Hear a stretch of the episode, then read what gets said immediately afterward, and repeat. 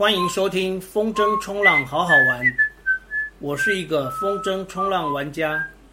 这个节目是用来分享好好玩的风筝冲浪运动，以及那些发生在我生活周遭的小故事。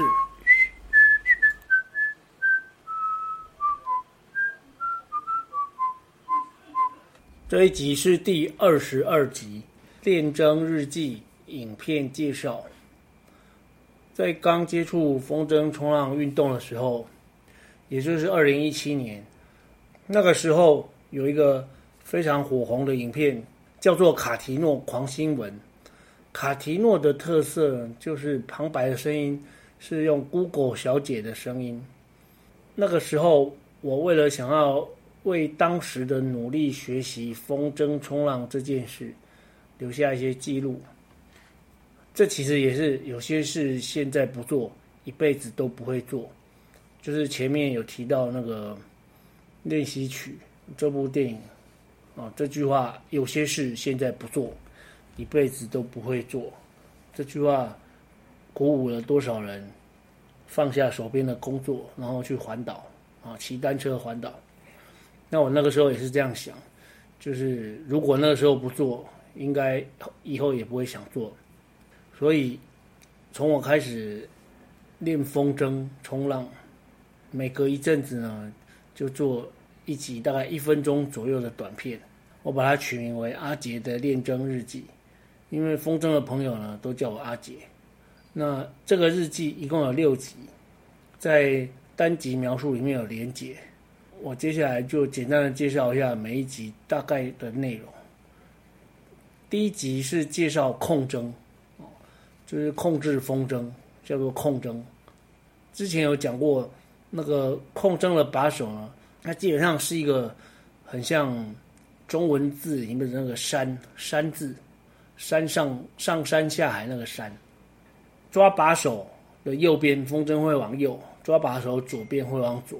而且把手也可以推，也可以推，可以放，啊，它它都对风筝的力量有一些影响，哦，这就是控筝。然后再来站着控针之后呢，第二集就是介绍控针拖沙。拖沙的意思呢，就是学员哈，就是学风筝冲浪的人坐在地上，这时候你要穿你你不能穿泳裤哦，尤其是女生不能穿比基尼，那你屁股一定会磨坏。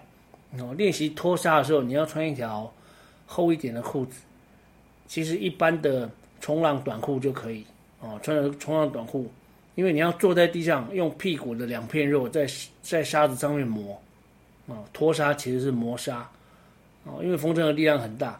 那你在影片里面就可以看到，就是拖沙的时候是在沙子上面不断的画 S 型，在岸上拖沙。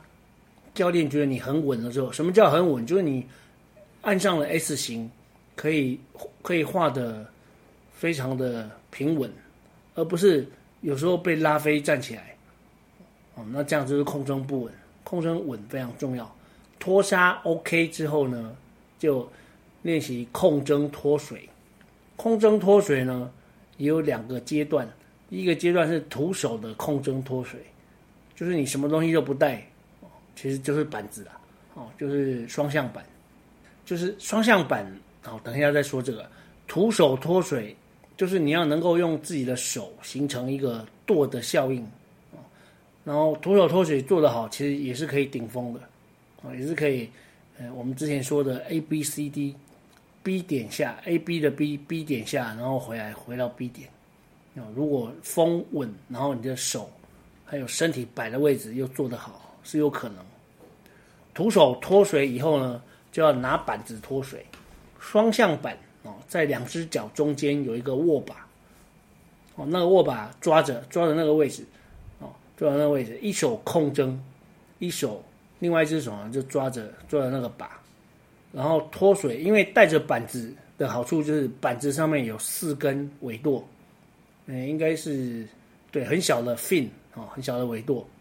分别在板子的两两个头，那为什么双向板它可以是双向？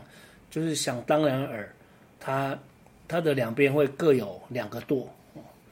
那你如果带着板子跟徒手拖，它的顶风效果当然是带板子会比较好。那带板子脱水呢，就要一直练到可以顶风。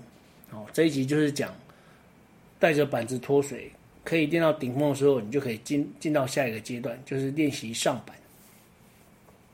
然后第三集，第三集我这一集做的有点随性，它就是讲第一次去观音海水浴场练习风筝冲浪的事情。那这一天是个很衰的一天，就是到那边练，结果。装备都不是很顺利哦，那就先不要破梗，就是大家有兴趣就看一看哦。观音海水浴场，那第四集是讲玩风筝冲浪的男人都是好男人。我自己在影片里面定了这个题目：玩风筝冲浪的男人都是好男人。他举了很多例子。那第五集就是我们有一个群组叫做游民顶峰帮，这个群组。你不一定要是游民，但是一定要会顶峰，哦，要会顶峰才可以加入。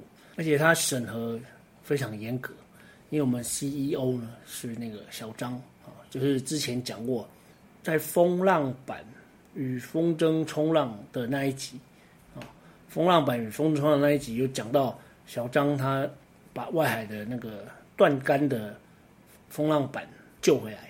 就是那个小张哦，他是顶峰帮的 CEO 啊。我们审核想要入会呢，就是一定要会顶峰。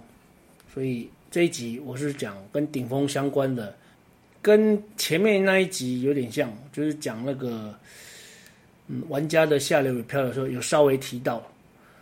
好，那再来就是这五集就是其实做的很随性啊，主要还是搞笑啊，但是也有一些技术的部分。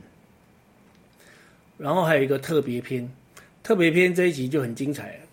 它是它其实是个历险记，就是我之前有提到，我曾经在红海滩外面漂流的故事。哦，我在红海滩的位置呢，它就在巴黎十三行博物馆外面的那个海滩。哦，那发生这件事情是在十一月，我是七月才开始学，所以其实我只学了四个月，可能下水次数大概。没有很多次哦，没有很多次。然后因为那天没有风，所以我就在海上漂流了九十分钟。影片就是讲这件事情整个的经过。上面的影片呢，多半是搞笑为主，讨论技术为辅。那现在疫情期间，三级警戒，海边都封起来了，也不能玩，所以这些影片猛垮猛垮。好，这一集关于。我个人自己做的练真影片的介绍就到这边结束，我们下集再见。